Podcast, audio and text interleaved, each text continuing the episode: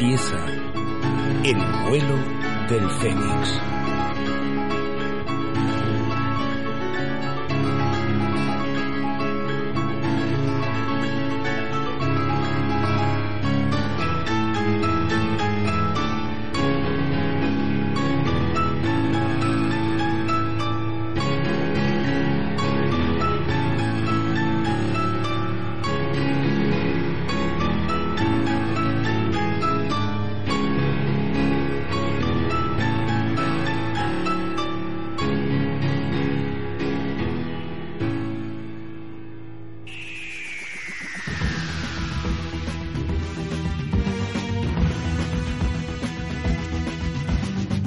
Una semana más renace de las cenizas hercianas, las, de la semilla de la dispersión cultural de la radiofrecuencia modulada, el programa que va más allá de las ondas hercianas. Y una semana más saludamos a nuestra guionista, directora y garlaquiana Raquel. Oye, ¿dónde puedo comprar una vapeonza de esas? Eh, gracias, Raquel. Eh, buenas noches, escuchantes. Esta semana nos acompaña en nuestro programa eh, Ángel, autor del juego de rol Steam States. Buenas noches, Ángel. Hola, muy buenas noches. Nos hemos dejado a Bonarien, pero ha venido Ángel, que nos hablará hoy en el, en el vuelo del Hemos hecho un Fénix. cambio. Hemos hecho un cambio, hemos cambiado a Bonarien por Ángel. Nos vendrá a hablar de su reciente juego publicado, que es Steam States, ¿no? No, yo he publicado... ¿A qué venías tú? ¿Qué venías? Yo soy Robin de Laus, perdón. Robin de... Ah, de... Equivocado. Bueno, las preguntas más o menos. Son las mismas, más o ¿no? menos, sí, ¿no? Bueno, repasaremos cuatro o cinco noticias de Immaterium y después también tendremos esta semana a la roedora de libros con una sección especial de, de Holmes y una sorpresa Holmes. también. Hoy tenemos muchos invitados, dos invitados especiales, Ángel y otro más que no diré. ¿Y no lo dirás? No lo diré hasta que no lo escuchen. Es que es sorpresa. Mi roedora me lo dijo y no me lo dijo. Ya sabéis, el tiempo en el vuelo del Fénix es etéreo y fluye distinto. Las cosas pasan antes, después. Es un poco raro. Mola. Y este es el programa de esta semana. Tenemos hecho, Steam States. Este es hoy Hoy y el día que lo escuches es el Día Mundial de la Radio. y nosotros Lo somos radio. celebra- Claro, y lo tenemos que celebrar. Pues así que ya lo saben, carguen sus rifles de protones, enciendan las terminales y dejen de jugar al Uma Thurman Makeup Lugosi Experience porque empieza... El vuelo del Fénix.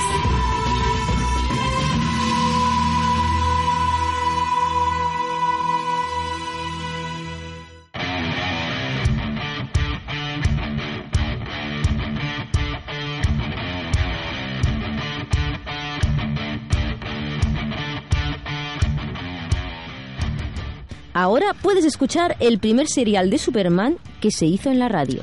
Y es que como celebramos el Día de la Radio, ¿no, Raquel? Hemos El- puesto una noticia radiofónica, ¿no? Sí, sí me ha parecido curiosa, porque aparte de que es el Día Mundial de la Radio, que es 13 de febrero, el 12 de febrero de 1940 se estrenaba el primer serial radiofónico de Superman, cuya emisión se dio a- en el 1951.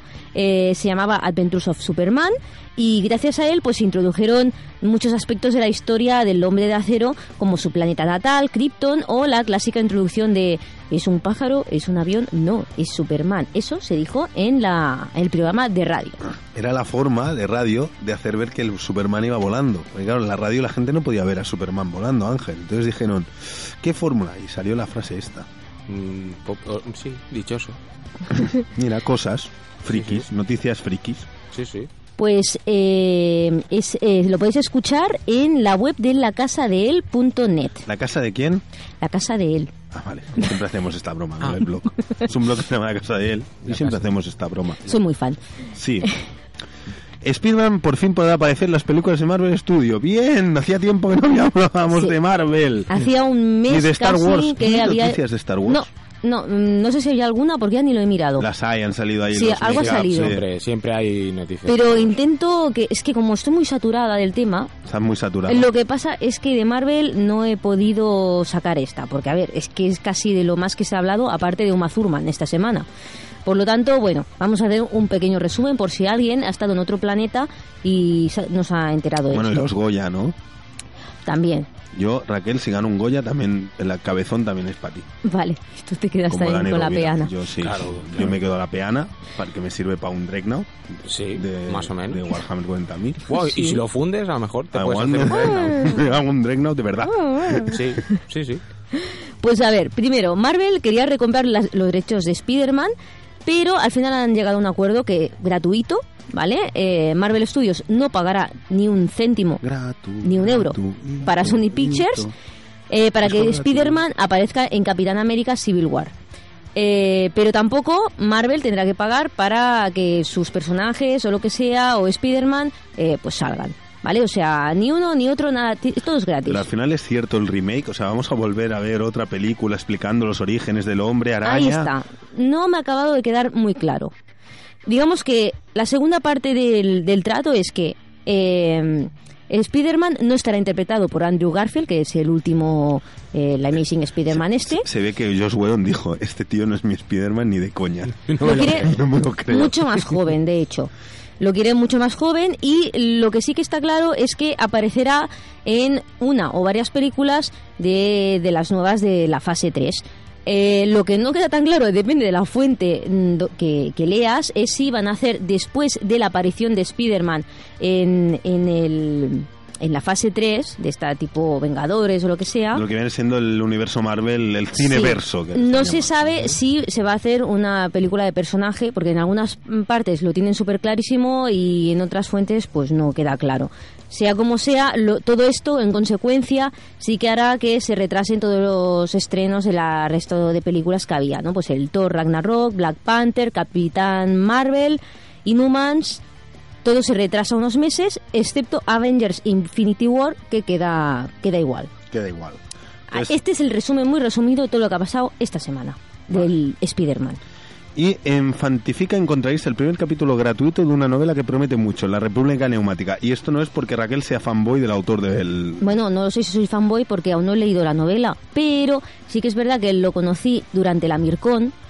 Eh, pude asistir a una de, bueno, a su conferencia sobre utopías y tal. Me gustó muchísimo. Es un hombre que sabe mucho, mucho sobre este tema.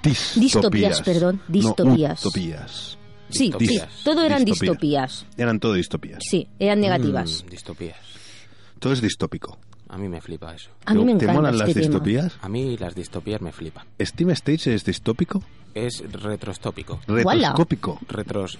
mm, Retrodistop... Retros... Oh, crónico. eh, eh, No, no, porque no está aquí. eh, sí. no está aquí. Pero en todo caso se aplica por vía tópica, porque hay que tocar los Sí, dados y la caja y el mapa y todo Es eso. tópico esto. Esto es un juego muy tocable. Muy Después en usar. Es Otra verdad. cosa no, pero to- Tópico. tocar- Hombre, yo, yo recuerdo el packaging cuando fue mi regalo de cumpleaños y la, la sensación de estar desenvolviendo un regalo de cumpleaños, que es una caja, y que lo sacas. Una y caja que- de madera. ma- Bueno, de, ya me entiendes. De madera, o sea, exacto, un... un- que tenía porte Sí. y lo sacas y hay un libro de reglas y está súper bien ilustrado y sacas y hay dados y hay un mapa y hay otra cosa que no sabes qué es porque no has mirado bien pero ¡oh! lleva cosas Cosas. y tal y esa sensación de regalo de cumple a mí a mí me encantó porque Señores que hagan su cumpleaños, o sea, esto quiere decir no- regalen. novias que no conozcan mucho los gustos freaks de sus novios. Da igual. La cajita de Steam Stage es regalo de cumpleaños guay. Es muy regalable. Es muy regalable. Esa noche, después hay, Hay proceso de Bueno, hibridación. no sabemos. No voy a decir nada.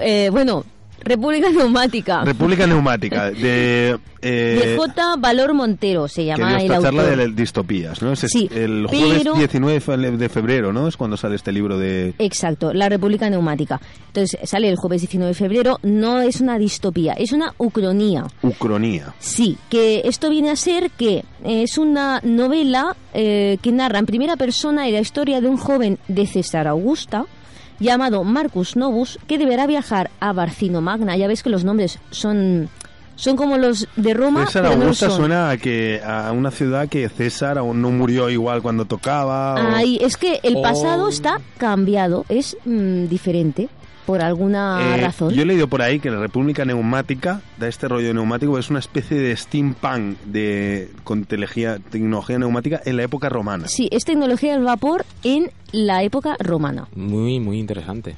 Muy Sí, sí. interesante. Sobre todo porque César Augusto... Sí, sí. César César Augusta da una idea de capital, porque claro, supongo que será de, de, de César, ¿no? Oh, bueno, Y de Octavio ver, Augusto. ahora estamos haciendo un poco de especulación, ¿no? Pero si os interesa el tema, el primer capítulo está en fantifica.com. ah, Y si Ah. os mola, el 19 de febrero lo compráis. Lo- claro. Magna a mí me mola, ¿eh? Barquino. Bar- Barquino. Es Sí, verdad, he dicho usted que mal. Hay que pronunciarlo bien. Hombre, claro, es verdad. comentar que eh, Ángel me tiene amor por la arqueología y yo creo que eso es una cosa que también se respira en Steam States. Bueno, pues la, la formación académica yo siempre se mete en lo que todo crea, todo el mundo crea. De alguna forma, pues eh, se acaba filtrando por ahí. Y es una cosa que me han dicho, eh, muy a menudo, en plan, oye, pero ¿tú cómo sabes lo que es el postprocesualismo si esto es una cosa? Digo, hombre, a ver, mm, porque A me, ver. me gusta el tema. y- Y entonces yo creo que ahí se nota ese amor por la arqueología eh, y un rigor también en la forma de... Pero después hablamos de Steam States. Sí. Vale, eh, República Neumática. Ya está, Ya está. ya está. ¿Y por último, y por pues, último, la mega noticia, otro noticia- aniversario. Otro aniversario. Eh, Berkami cumple cuatro años. cuatro años. Es Berkami, ya lo sabréis, es la plataforma de financiación a través de mecenazgo, ¿no? Mecenazgo o... o- quiero dejar claro porque hay gente que no lo entiende, que dice, es que yo he pagado por algo, después no me lo dan, no sé qué. A ver, no deja de ser también una especie de inversión, microfinanciación. Mm. Que tú en el fondo eh, eh, también juegas a tu dinero y decir, yo creo que esto podrá ir bien, pero igual no. Y como, Bueno. y como toda financiación, puedes perder dinero. O de hecho, si la cosa no, no llega al, al dinero que habían pedido, no pierdes el No dinero. pierdes por- el dinero. Porque no lo das. Ya, También pero hay que claro, tenerlo claro. Pero- Claro, claro. Claro, claro. O sea, Y, y una vez sí que sale el, el proyecto, puede ser que no sea el proyecto que tú esperabas. Puede pasar. Pero bueno, eso no creo que pase mucho, ¿no? en general, son siempre proyectos que más o menos tiran bien. Sí, Al menos en los que hemos participado nosotros. sí, sí. sí. No, Bueno, en todo caso, la noticia también viene porque en estos cuatro años se ve que el- uno de los eh, proyectos que más ha recaudado y más ha funcionado nos llega vía Ro- el propio Rodrigo Carmona y es que ha sido el juego de la puerta de Istar, ¿no? Que ha sido uno de los productos o el producto que mejor ha funcionado dentro de esta de esta plataforma. Desde aquí un saludo a Rodrigo, lo tuvimos entrevistado. y a se- todos los, los padres y madres de Berkami, los que trabajan allí, pues, por ejemplo, a, bueno, a nuestro amigo compañero Francisco Gallego Pac, que también Pac está Gallego en sí, Berkami. también, sí, sí, también. Guerra de Mitos. Está ahí dentro, él. Está, ¿Cómo que está ahí dentro? Bueno, está en Berkami. Está en Berkami, no sé exactamente. Él trabaja en Berkami o de alguna manera está vinculado a Berkami.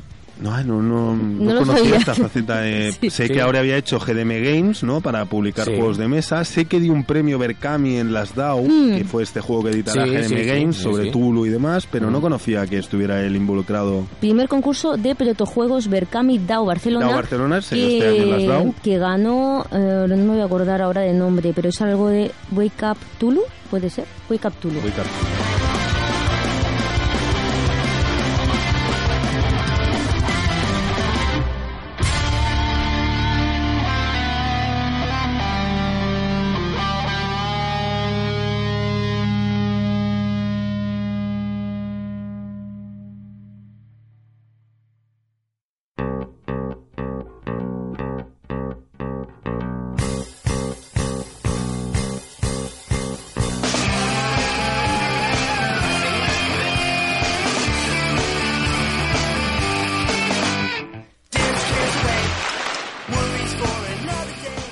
Y ha, pas- ha pasado ya un tiempo y esta semana nos toca volver a recibir en nuestro nido del Fénix a la roedora de libros. Buenas noches, Concha. ¿Qué tal? Pues bien, aquí, eh, pelados de frío ahora en Cataluña. Hemos tenido la, Bueno. la ola de frío y vientos de frío y vientos. Sí, sí, precisamente, precisamente Juan Ramón Biesma ya me ha chivado que la semana pasada hizo, ayer frí- hizo allí frío, frío, frío, ¿eh? que estuvo por allí eh, firmando y, y su nueva novela y tal, y ya nos contó que por allí hacía frío. Ya, has dicho Así Juan, que- Juan Ramón Viedma. ¿Cómo, cómo- que has dicho este nombre en el nido del Fénix? Pues porque como dijimos que íbamos a hablar de Sherlock Holmes y de Conan Doyle y demás, pues precisamente la semana pasada salió a la venta la nueva novela de Juan Ramón Biesma, que se llama Tus magníficos ojos vengativos cuando todo ha pasado, de la editorial Lengua de Trapo, Que además fue premio Valencia Negra. Y bueno, pues lo estaba pensando el otro día y digo, vamos a hablar de Sherlock Holmes y no vamos a traer a Juan Ramón, que tendría delito. Entonces, pues, mm, como ya sabes cómo soy, lié a Juan Ramón y lo tenemos por aquí. Pues buenas noches, Juan Ramón. ¿Qué tal? ¿Qué tal? Buenas noches, encantado de estar con vosotros. Bueno, un placer para nosotros increíble, ¿no? Porque yo, yo pude descubrirte gracias a Roedora de Libros, que me dijo, lea Juan Ramón. Y yo hice caso mm, disciplinadamente y la verdad que ha sido lecturas muy agradables. ¿Me haces caso de lo que te digo? Pues dame tu dinero. sí. Es lo que, lo que pasa por tener buenos amigos por ahí, que te recomiendan y, y los demás te hacen incluso. Pues un placer tenerte aquí en el Nido del Fénix y a ver, nos traéis para hablar de Sherlock Holmes, Conan Doyle y porque tenemos este, este tenemos aquí en el Nido del Fénix un concurso para ganar el juego de mesa de Edge de, eh, Sherlock Holmes Detective Asesor, pero hemos pedido a los oyentes que nos escriban un pastiche holmesiano. Entonces Concha dijo, ah, pues hay que hablar de Holmes y de Sherlock. Y, y bueno, nos, nos, ha dicho que conoces muy bien la, la, la obra de, de, de Conan Doyle, ¿no? Bueno, la verdad es que, que desde, siempre, eh, una vez que terminé con, con el canon, eh, que como sabes eh, es como se denomina a la obra oficial, la que escribió realmente Conan Doyle, uh -huh. eh, pues eh, aquello me pareció, como a tantas personas, me pareció insuficiente y me dediqué a, a coleccionar pastiches desde, desde muy joven y te, tengo, un, bueno, a estas alturas un, buen número de, libros al respecto. Siempre depende con quién lo compares, porque eh, Conan Doyle y su personaje sigue despertando pasiones, pasiones absolutamente vehementes y, y si te metes a, a investigar un poco algunos de, los de los clubs o de los círculos que existen solamente en nuestro país, ves que, que hay gente absolutamente especializada que lo tiene absolutamente todo, que lo conoce todo, que lo sabe todo y que, y que es un bueno es un placer no hablar de, Holmes con, con, ellos. Yo no llego a ese punto, solo soy un, aficionado, tengo bastantes libros, eso sí, vuelvo a Holmes como recomendaba Borges, eh, hay que volver a, a Sherlock Holmes, que es de los pocos refugios que nos quedan de vez en cuando, y hasta el punto que he dedicado una novela a este tema esta última tuya novela. Concha, háblanos más de esta nueva novela de Juan Ramón. A ver, ilústranos. Yo no he tenido el placer de leer la, la última. Yo tengo, yo la tengo que coger ya.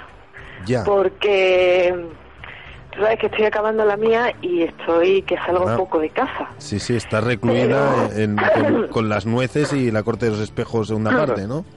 Sí, sí, yo estoy ahí liada. Pero bueno, mmm, yo creo que mejor que nos lo explique Juan Ramón que para eso lo tienes ahí. pues a ver, Juan Ramón, ¿qué te lleva a tu última novela? ¿Dónde nos lleva? ¿Sale Sherlock Holmes? ¿Está ahí Holmes? Sí, pero eh, no es el centro de la novela. No es, es el centro de la novela. De... No, el centro de la novela es el profesor Moriarty. Yo tengo una extraña y enfermiza fascinación por por el mal, más que ma por el mal, por la maldad de, en todas mis novelas y tenía la, la, vieja intención de dedicar una novela uh, entera a, a, un villano y hacerlo de manera tenía la, ese me planteé ese reto hacerlo de manera que eh, si eh, las fuerzas del bien llegaban a neutralizar al malvado esto tuviera unas consecuencias eh, absolutamente atroces sobre una serie de inocentes ¿sabes? ese era un poco el el nudo que me había planteado. O sea, el, el, nudo Entonces, es, es claro. si el bien vence, no todo lo que sucede es tan bueno, ¿no? Es, un, es una victoria pírrica, ¿no? Efectivamente, es justamente eso. Entonces, eh, a la hora de elegir a un villano, pues elegí al, al villano de los villanos, al profesor Moriarty. El Moriarty, además, que, que apenas sale en la obra de Conan Doyle, eh, prácticamente su mayor aparición es en el problema final y sale casi una pequeñas páginas, unas líneas, y sin embargo es, es, un, es el, la maldad por antonomasia eh, invocada una y otra vez, eh, eh, que, ha dado lugar a, montañas y montañas de libros desde que apareció a finales del siglo XIX y, y me, me, me, me prendí de este personaje para hacer una historia a su alrededor. Su alrededor lo que pasa es que por la puerta de atrás se trajo a Sherlock Holmes, que, que fue creciendo hasta tomar el lugar que le correspondía y, trajo a otra serie de personajes más. Bueno, la, la historia es un, un secuestro, un secuestro de, de cuatro niñas, que son las hijas de los uh, prohombres uh, y de los personajes más influyentes de la Inglaterra de su época, y, y la búsqueda, la búsqueda de, de esta niña por la por el Londres victoriano, por parte de, de, de la madre de una de ellas, de la hija del Lord Canciller, que aliada con un, un tipo que se dedica, un reviente cadáveres, un tipo que se dedica al desentierro y con el expolio de las tumbas, ¿no? Dime. El expolio de las tumbas, ¿no? La figura esta que había, ¿no? Del, del sepulturero que... muy interesante y también de recuperar y para darle también una visión distinta al, al típico eh, ladrón de cadáveres que, que, va por la oscuridad y del que apenas sabemos nada al final, ¿no? Y por supuesto con el concurso de, de Holmes y de Moriarty en todo ese tema. Y entonces, ¿te ha sido fácil rastrear este? Porque dices que Moriarty nace dentro del canon, ¿no? De estas novelas y cuentos que sería el canon holmesiano, pero crece fuera de ese canon, o sea, lo, lo heredan otros autores hasta llegar, pues ahora mismo, hasta, hasta ti mismo, ¿no? Y, y, este personaje ha sido fácil rastrearlo? ¿O, o hay, tiene múltiples facetas o siempre hay unos tics que él guarda en, en todas sus encarnaciones, digamos? Las encarnaciones son tan, a estas alturas, Ismael, tan terriblemente ramificadas uh -huh. que sería imposible unificarlos eh, para, crear, para volver a, a a encarnar una un personaje que, que lo re, que reuniera todas estas facetas, ¿sabes? Sería Entonces, casi eh, una amalgama imposible, ¿no? Imposible, completamente imposible. Te estoy diciendo, eh, fíjate que, que, tengo, ya te digo, un buen número de, de pastiches en, en, mi haber y estamos hablando de, de Moriartys que han sido al final un extraterrestre, una mujer, un androide, un, un, ser de, de otro mundo. Imagínate el, el supuesto más descabellado y habrá un Moriarty para él, te lo puedo asegurar. Siempre... Así que la decisión ha sido pues volver al origen, por supuesto, eh, uh -huh. tratarlo con, con todo el, el, el respeto al, al, diseño original y, y, a partir de ahí hacer la, la digresión propia que, que se podía eh, esperar de una obra de nuestros días. Y un, un Moriarty que, que es capaz de, de, de, estar muy cerca de la compasión, un Moriarty que tiene una relación con una mujer, un Moriarty en definitiva infinitamente más humano del que estamos acostumbrados a, a ver.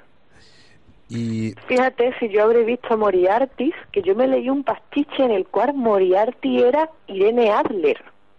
Mori Moriarty era la propia Irene Adler. La propia Irene Adler en un giro súper rocambolesco. Cuando yo me lo leí, digo, bueno, alguien ha escrito borracho y pero la idea no era mala lo, lo malo era el, y habrá un Moriarty seguro. el giro el giro farragosísimo que le había dado a la historia y luego en otra Moriarty era Watson. Ajá. que Mori sí que me quedé loca. Hay, yo recuerdo alguno donde el Moriarty es una desdoblamiento de personalidad del propio Sherlock Sí, una especie de, de, esquizoide de, el club de la lucha sherlockiano sí sí el club de la lucha sherlockiano entonces Holmes en, en, tiene una doble personalidad y es el mismo el que el que juega contra sí mismo no efectivamente.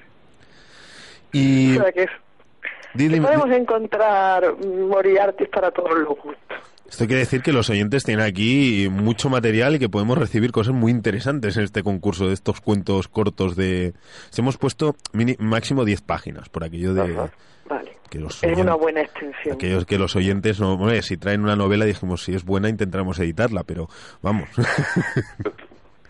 seguro que recibís un material fascinante, seguro. Y y tú como, como lector y escritor de Negra, y, y, y veo que fan de, del canon de Sherlock y de lo, del universo expandido, por así decirlo, ¿qué recomendarías a los siguientes? Siempre nos gusta que la gente que venga recomienda del, del canon, ¿qué recomendarías? Si fuera del canon, alguna novela que digas o algún pastiche en especial que le tengas cariño.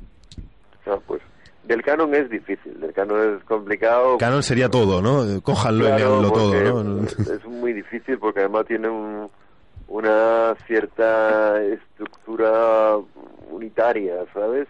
Aparte, aparte de que tengo la ruptura, como todos sabemos, de la, la muerte y resurrección del propio Holmes, el, el, el canon es, es para leer y para disfrutar en su totalidad.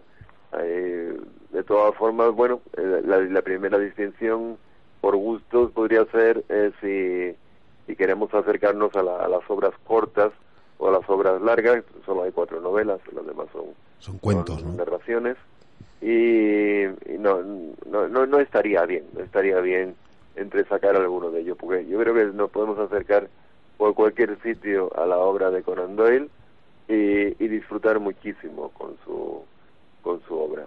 Después, con el con, con respecto a los pastiches, hay la variedad, como hablábamos antes, es, es eh, inabarcable. De todas formas, bueno, eh, podíamos ir desde los eh, más puristas, que quizás fueran lo- los primeros que se escribieron eh, por el por el propio hijo de Conan Doyle, Adrian Conan Doyle, escribió una serie de de relatos que, que se acercaban muchísimo al estilo de, de su padre y que son alcanzaron una gran calidad pues hasta la, la colección no, no tengo ningún problema en, en nombrar una editorial.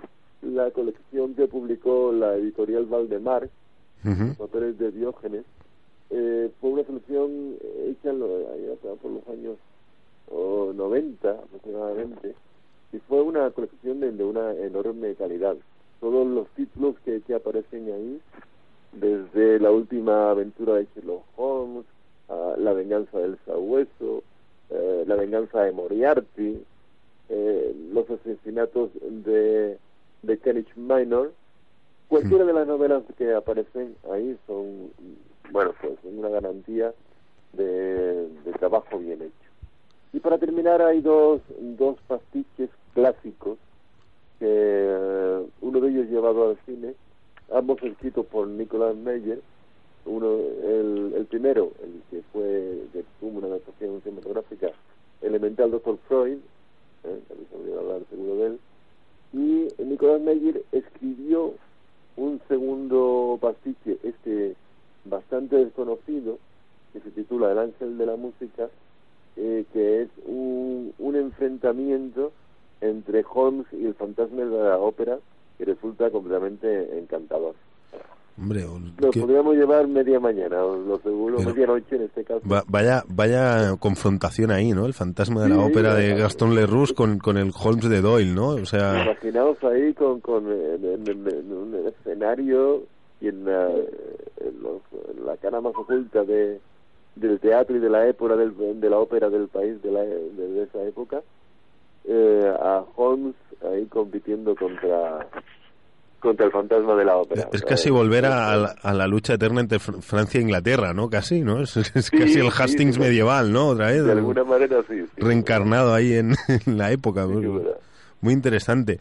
Y Para volve- terminar, una can- Di, di. y no me puedo dejar en el tintero una de, de, de los más de, de los acercamientos más bizarros que es una una obra que aquí fue pu- publicada por la Factoría de las Ideas Sí, y es, es se tituló Sombras sobre Baker Street y es un, una fusión entre el universo de Lovecraft y de Conan Doyle Uf.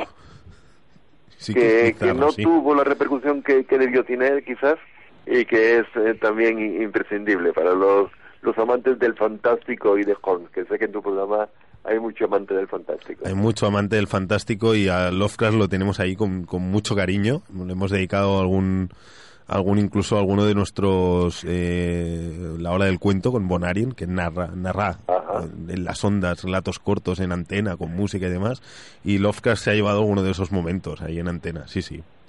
Ah, y, y volviendo a tu novela ¿qué, qué, qué os atrae a los escritores de volver a esa época histórica de la Inglaterra de, de Holmes con, con decías esas familias poderosas esa, esa situación que parece que todo funciona pero después por abajo hay como, como sectas secretas como movimientos clandestinos de política de tal. ¿qué, qué, qué os atrae de, esa, de ese momento histórico? que, que todos volvéis ahí los, los, los amantes de la negra y los escritores de negra Pues en mi caso, nada más alejado de, de mi obra en general, ¿sabes? que, que suele ser bastante contemporánea y cuando hago algún acercamiento histórico suele ser aquí en España y, y, y normalmente me, me- he especializado en los años 20, los años 30, y, porque no soy historiador, entonces, bueno, pues es la época que mejor conozco.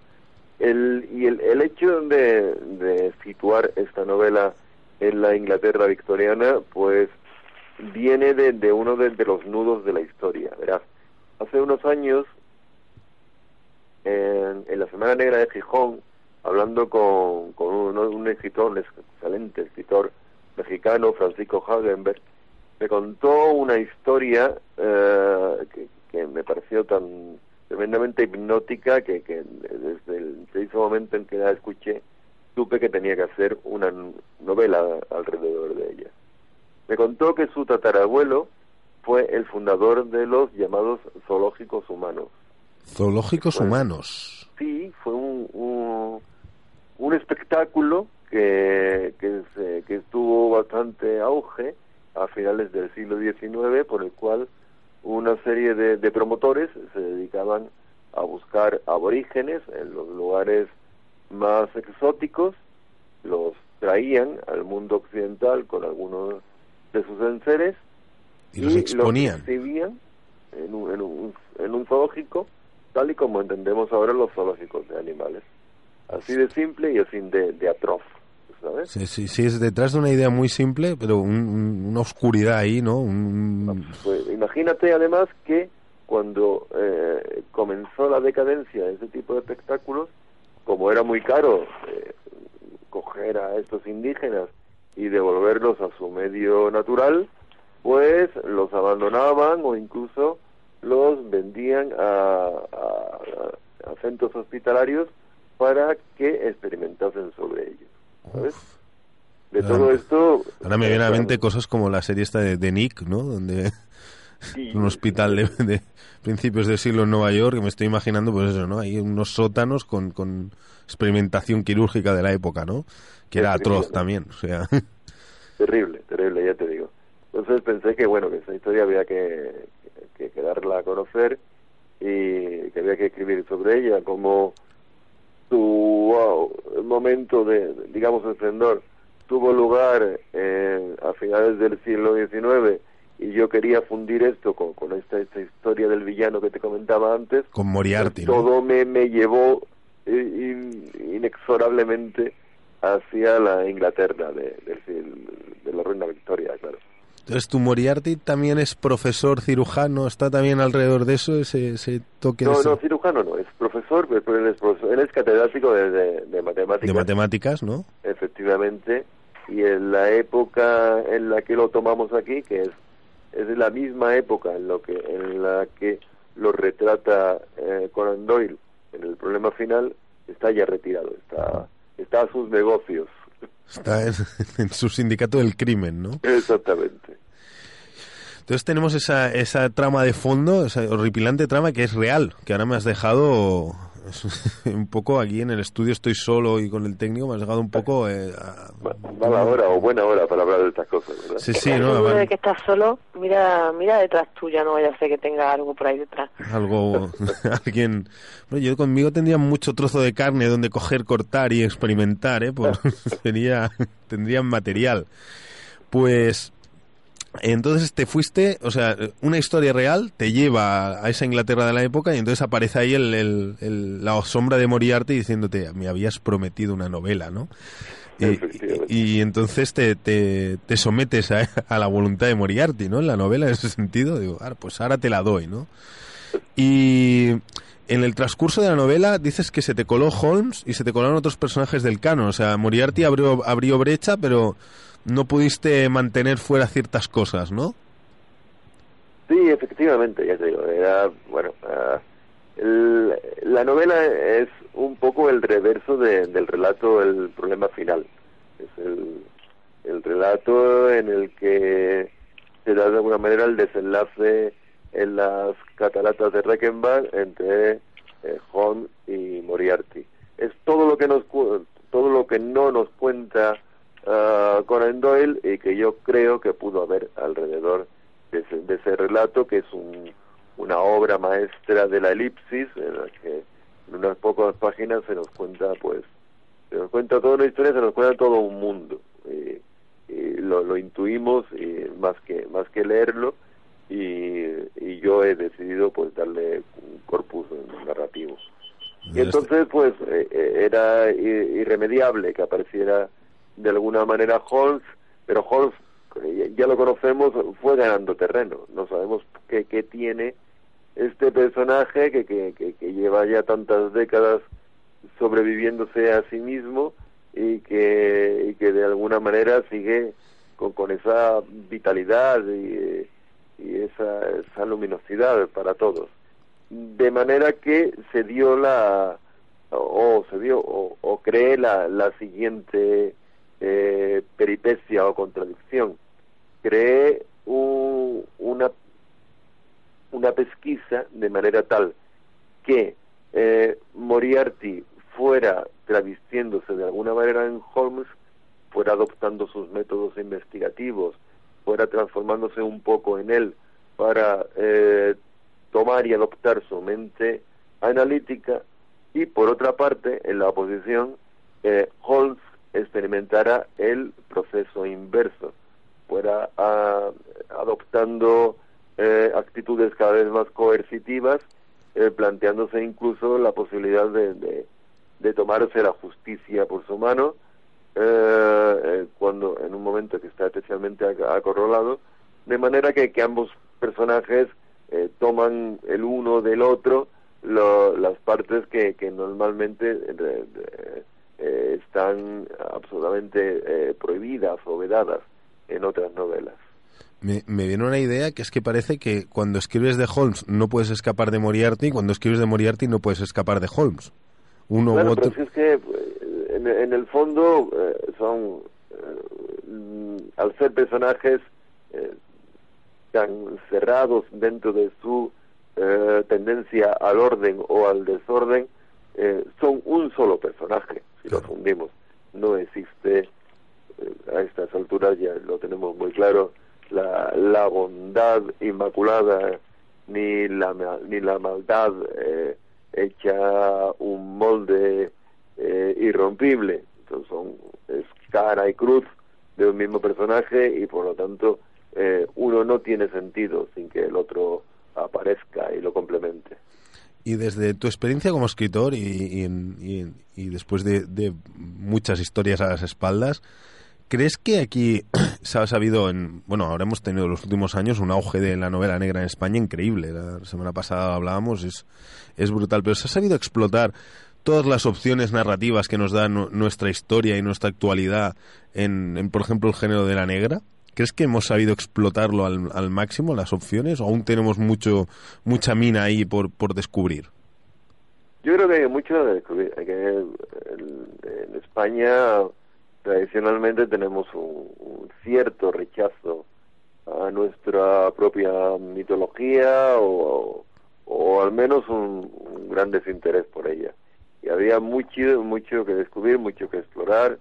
eh, y, y lo que descubriéramos eh, no iba a hacer más que eh, enriquecer nuestra obra. Yo, eh, como te decía antes, tengo una novela situada eh, a finales de los años 20 y, después de, de mucho estudiar la época, de mucho tirar de, de hemeroteca, eh, descubrí un, un material absolutamente inédito y lleno de posibilidades y me, me- me hice la misma pregunta que, te- que, me planteas tú en este momento. ¿Cómo es que no, no volvemos eh, los ojos en un país tan eh, en, un, en un país tan criminalmente rico como el nuestro, no volvemos los ojos hacia esa, esa tradición para incorporarlo a nuestra novela. Eso por una parte en cuanto a nuestra historia, pero después está nuestra actualidad, que tampoco creo que esté del todo eh, plasmada eh, en, en la novela que se está haciendo en este momento. Hay cosas y desde luego la novela negra será imprescindible para entender lo, lo que está ocurriendo en estos años, pero todavía creo que, que podíamos eh, eh, profundizar más y, y- y crear una, una novela que, que fuera no solo instrumento de, de observación y de estudio, sino que incluso más materia e instrumento y herramienta de lucha para el cambio. Eh, están surgiendo nuevos autores que, que están eh, retratando la, la ciudad con una luz muy precisa y creo que, que ahí está el, el, futuro de la novela negra. Pueden haber claves en eso, ¿no? Yo, aquí en, en el vuelo del Fénix que seguimos, pues somos culturalmente dispersos, ¿no? Porque vamos de un lado a otro. Claro, te preguntas éxitos del remake de de, temas de series mm, políticas como House of Cards y todo, todo este ojo que está viendo con esa ficción política de Estados Unidos y tal, pues ¿qué es lo que dices? Vuelves la vista aquí y dices, pues si es que aquí hay material para hacer tramas políticas de series de ese estilo, vamos, que dejan muy corto todo lo que se ve en esas series. Y, Pero aquí no les conviene menear el avispero.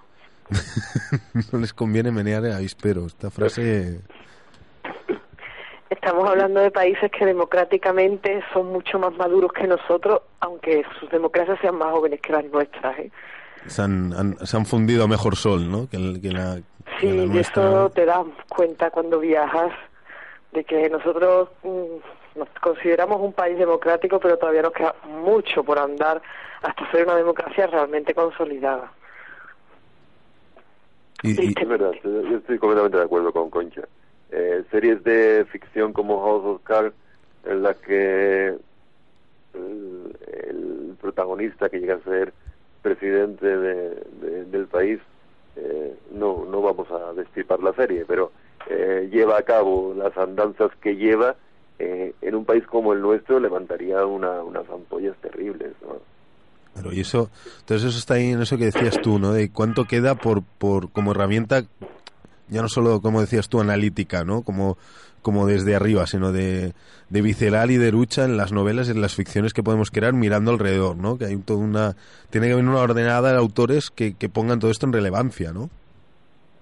Efectivamente, eso es, eh, es así, y bueno, y, depende mucho también de, los lectores y también de, de vosotros, los periodistas y los, los estudiosos del tema, pues exigir a los autores que, que, que, de alguna manera eh, dejen, vayan dejando atrás ese primero, el primer nivel de crítica que, que aparece en casi toda la novela negra y que pasen a, ya a un segundo plano de, actividad y, y, y, de madurez a la hora de, de plantear una, una novela realista, seria y, rigurosa. Y, eh, pero se están poniendo piedras, ¿no? Entiendo, en ese camino, con todo lo que estamos viendo últimamente, ¿no? En el, género.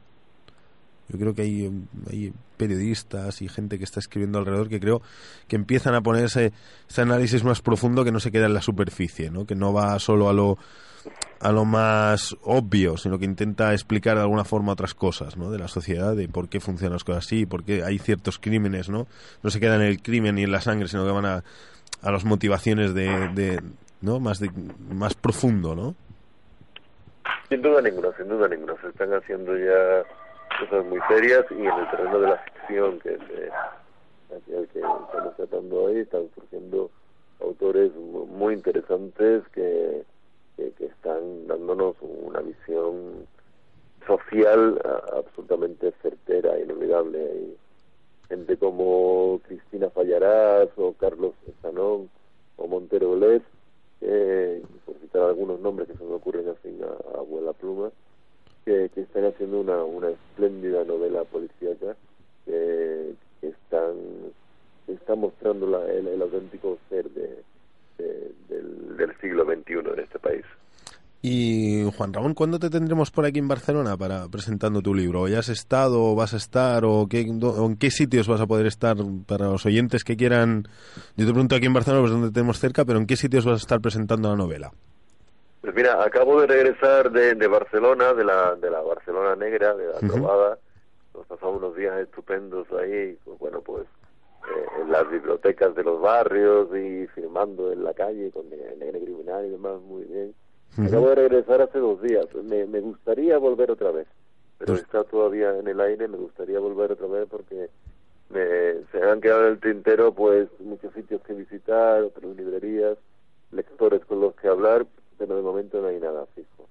por lo pronto, ahora a final de mes nos vamos a Madrid, presentaremos en Madrid y, y, a principios de, de marzo voy a, a, a Cádiz, a Puerto Real, que también me han invitado a, a firmar allí en una librería, librería Pérgamo.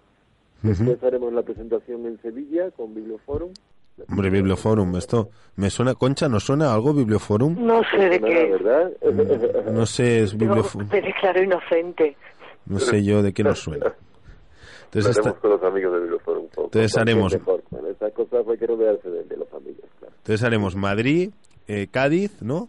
Eh, Cádiz, librería Pérgamo. Eso, es- eso es lo que tengo cerrado. Y, y de momento no hay nada más cerrado. Hay varias cosas por ahí en el aire y entre ellas Barcelona. La posibilidad de volver a Barcelona. Si fuera así, os, os avisaría y no, nos tomamos un café, si os parece. Sí, hombre, yo sería un placer cono- conocerte en persona porque, ya te digo, gracias a la roedora llegué a tus novelas y fue comprar una por ahí en Gigamés que vi y a partir de ahí, plan, plan, plan, y ahora pues me falta esta última, pero, pero va a caer, va a caer, va a caer. En Muy cuanto bien, haya tiempo para devorarla, va, va a caer, va a caer porque la verdad que fel- felicidades por toda tu obra. Y, y sigue así, traernos más cositas. ¿Ya estás es- preparando alguna cosa o ahora estamos en, Sí, estoy sí.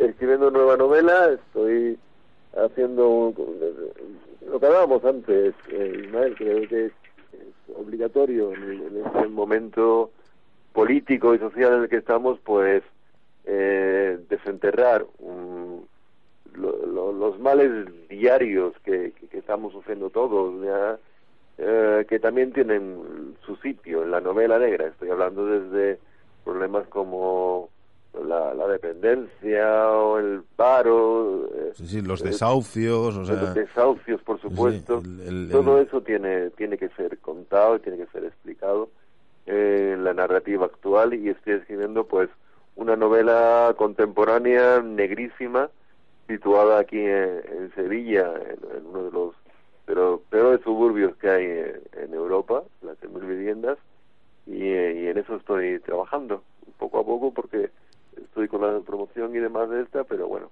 con, con ganas, con ganas de dedicarle más tiempo. pues esperaremos esa nueva novela tuya, Juan Ramón, cuando la tengas hablaremos detalladamente de ella, porque aparte, si un autor se toma esa molestia de detallar de esa forma la realidad, yo creo que también hay que ofrecerle micros abiertos y, y, y dar, dar ruido a todo eso, ¿no? Si sucede hay que, hay que dar micros.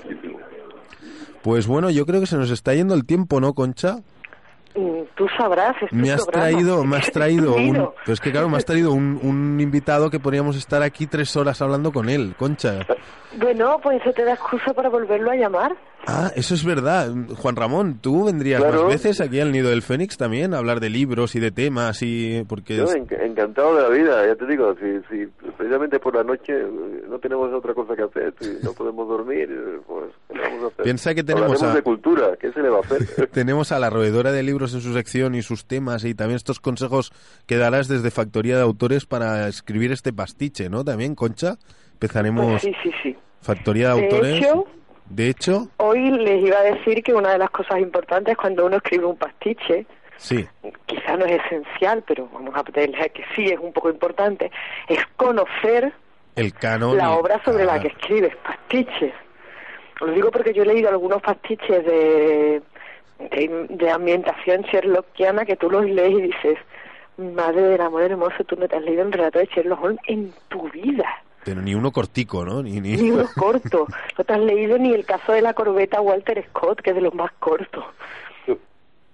A ver, hay que conocer un poco por lo menos, yo que sé, aunque sea mirar la, la Wikipedia. Aunque sea mirar la Wikipedia esto. pero por lo menos conocer sobre lo que se escribe. Y esto vale para los pastiches, pero valdría para cualquier cosa. Vas a escribir, incluso sobre literatura fantástica, ¿eh? Conoce sobre lo que escribes, documentate, busca información, porque eso le va a dar un, una nota de calidad a tu obra que si la investigación es buena y seguramente encontrarás datos súper interesantes, le va a dar una nota de calidad que eso que hará que destaque pues frente a otras obras que tendrán una documentación menor o que por lo menos tendrán una ambientación más pobre. Yo, yo recuerdo las sabias palabras de cierta profesora de narrativa que, que nos aconsejó que incluso para hacer una escena de amor leyéramos a Daniel Steele y encontrar formas de, de ver esa escena y enfocarla para hacerla nuestra. No copiarla, sino ver esquemas y tener presente lo que ya se ha hecho, ¿no? No empezar, a la, la brava, yo esto me lo saco, sino tener claro todo lo que ya ha habido. Entonces hay que leer mucho para escribir. Hombre, es que si eres escritor y no lees, pues mira, bonito, dedícate a otra cosa. La gente se piensa que para jugar al fútbol como Cristiano Ronaldo, que Cristiano se levantó un día por la mañana en su casa y dijo, ¡Ah, soy un futbolista estupendo. Pero seguramente él lleva dándole patas al balón desde que tenía cinco años. Pues para escribir es lo mismo. Hay que Uno darle patadas que, a la de pluma, ¿no? escribir mucho, leer mucho. Claro. Eh, forma parte del entrenamiento básico. Y Pues no hay, ahí no hay vuelta atrás, no hay, no hay otro truco, no hay otra posibilidad. ¿Qué, qué puedes leer? Lo que tú quieras, Claro. pero lee, por Dios. lee. Bueno, yo siempre acabo el programa, eh, Juan Ramón Concha, no sabéis, la coletilla final es leed, aprended y luchad, le digo a todos los oyentes Muy cada bien, pues, semana. no es mala coletilla esa, ¿no? Eh, siempre, cada semana les recuerdo que lean, aprenden y luchen, por favor, porque si no, esto no, no vamos a ningún sitio. Pues bueno, hasta aquí la roedora de libros de lujo con este invitado Juan Ramón que nos ha prometido que volverá y te haremos volver, ¿eh? te tomamos la palabra. Eh, Por supuesto que sí, quedamos. Eh, suerte con tu novela, eh, esperamos más novelas, esperamos la, la leeremos y la reseñaré en Free Lectura también, me comprometo aquí, en antena. Y Concha, gracias por traer tan buenos amigos al programa. Nada, yo encantada. Y nos vemos en el siguiente rueda de libros ya poniendo técnicas narrativas, ¿no? El Consejitos ahí. siguiente vamos a dar trucos de narrativa y vamos a contar, vamos a hacer lo que yo he empezado ya a llamar un Sanderson, que es dar consejos a- de cómo escribir novela fantástica. Pues haremos un Sanderson en el próximo de- Roedora de Libros. Un abrazo a los dos y gracias por acompañarnos. Muy amable, encantado de estar aquí.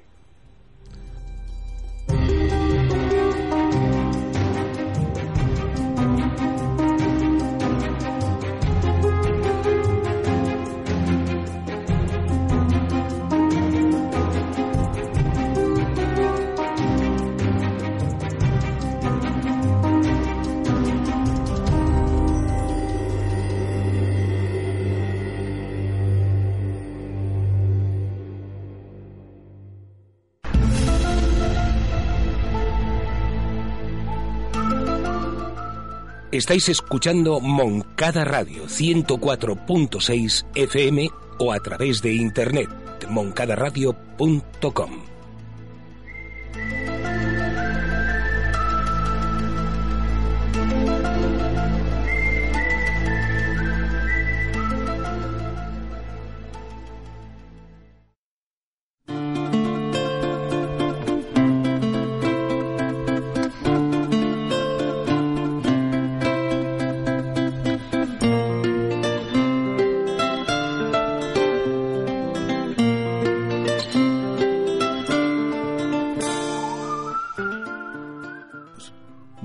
Ángel, nos has venido hoy a hablar de Steam States, este juego eh, de reciente aparición, juego de rol, que aparece de una forma, yo creo que, que ya hablaremos, en, en- de una forma que invita a que sea muy muy modular, muy a mí me viene una idea muy como casi de hub de creación alrededor de, de- de esa idea, que es Cenogaya, ese mm, universo. Pero vamos a centrarnos. Steam States es un juego de rol, vosotros decís de steampunk fantasía. Sí. Se queda ahí, hay más Bueno, yo me- a mí me gusta decir que es un juego de aventuras. de aventuras. De aventuras, es un juego de aventuras steampunk. Pero claro, sé que hay mucho purismo en este tema y siempre se dice de que bueno, es steampunk, pero también es dieselpunk y tiene cosas de clockwork y he visto también que cuando hay cosas del gobierno estamos haciendo escenas de splatterpunk. A ver, Uh, uh, por tranquilos, tranquilos, que todo eso también es steampunk a fin de cuentas. O sea que sería un juego de aventuras steampunk. Vale, si Steampunk engloba muchas cosas, pues viene a ser eso. Dentro de ese universo que habéis creado Mark y tú, que es Cenogaya, Ujú. que por lo que habéis hecho en otras presentaciones era vuestro universo donde jugar cosas que os gustaban, ¿no? Exacto. Nos gusta la fantasía clásica, nos gusta el Far West, que se nota ahí ese toque Far West que... Pero también ese toque de ruina, de mundo antiguo que está amenazante sobre la civilización. Y yo creo que todo eso es como un cóctel y se mezcla, y eso es un poco el alma, ¿no? De Steam States. Sí, es, eh, y no, no solo es el alma, también es un poco el, el- las alas de, de, de Cenogaya, ¿no? es precisamente lo que hace que se impulsen y que toda la gente que juega a nuestro alrededor, bueno, ahora ya después de la publicación supongo que esto Más gente. habrá más gente, ¿no? Eh, o al menos eso quiero pensar. Pero siempre ha pensado en lo mismo, ¿no? Que toda esta amalgama de todo este cóctel de, de- de géneros, pues ah, es una cosa que solo se puede definir con Cenogaya. Y sí, sí, en efecto es eso. O sea, yo creo que si se tuviera que explicar de una forma lineal sería- o, o en una frase sería complicado de hacer, bastante Sería- complicado. Pero sí, yo creo que te acercas bastante. Y ahora que el juego ya, ya está en el mercado, o sea, Ujú. hemos tenemos esa, esa caja que he comentado que es preciosa, unos acabados. La verdad es que es bonito, ¿eh? felicitar al el acabado. Habéis tenido un- unos ilustradores geniales. Yo creo que Es han, precioso, capta- han captado muy bien la esencia. Con esos separadores. Los oyentes no hayan visto las separatas de capítulo. Sí, eso fue De- cosa de, de Jara, eh, Jara López, que es, eh, bueno, ella formaba parte de nuestro equipo de desarrollo desde el principio, prácticamente, y, y nos planteó esta idea cuando empezamos a hacer el diseño ya pensando en, en- en editorial. O sea, que, y, y, bueno, aparte, todo lo que se ve en el libro, ahí también entró la mano de David Ardila, que es un maestro. De- o sea, también eso es, es para felicitarlo, ¿eh? realmente, porque toda la gente que nos lo ha dicho siempre le hemos derivado, no, es que David Ardila, Jara y una serie de ilustradores han estado ahí. Y ya con el juego en la mesa, después de- del nacimiento, ¿no? De- de- porque casi como que habéis vaciado ahí una parte creativa, no toda, ¿no? Porque Cenogaya no solo es Steam States, No, hay no. mucho más universo ahí alrededor. Lo iremos viendo en futuras aventuras o ampliaciones. ¿Hay, ya alguna idea marcada de cómo evolucionar este juego? Por supuesto, eh, Steam Stage es el... Si fuera un viaje, antes que hablaba de que esto es un juego de aventuras, el viaje empieza aquí. No, o sea, es el primer paso que vas a dar a conocer Cenobaya. O sea, en realidad eh, tienes aquí pues es una, una pequeña pátina y el futuro. Bueno, eso es un poco que lo que dicen siempre, ¿no? El cuento de la lechera. Ojalá se funcione muy bien y podamos ver todo el universo de Cenogaya plasmado, ¿no? Pero, pero sí, sí, por supuesto, material hay muchísimo. Eso a mí me da la impresión que sí que está funcionando bien el juego. Yo creo que, que sí que es un producto que puede tener, sobre todo entre los jóvenes. A mí me da la impresión que el formato, el, la, por un lado, la cierta brevedad de un manual muy ilustrado, muy evocador, con separatas y demás, entre un público que yo toco mucho en mi casal de jóvenes de 15, 16 años, que manuales muy extensos les tira hacia atrás, creo que es un producto que les puede llamar mucho la atención. Es Lo muy visual. Muy visual. Lo voy a dirigir. Me comprometo en antena a dirigir esto a unos jóvenes de 15 años de mi casal. Compromiso también para ellos que me están escuchando. Compromiso de máster. Palabra de máster. Eso hay que firmarlo, ¿eh? Eso hay que firmarlo. Va firmado con sangre rolera. y haré un game... Un game ¿Cómo se llama? Un game replay de estos, Un- ¿no? Un- Sí, una cosa de estas por la que la gente paga también. ¿no?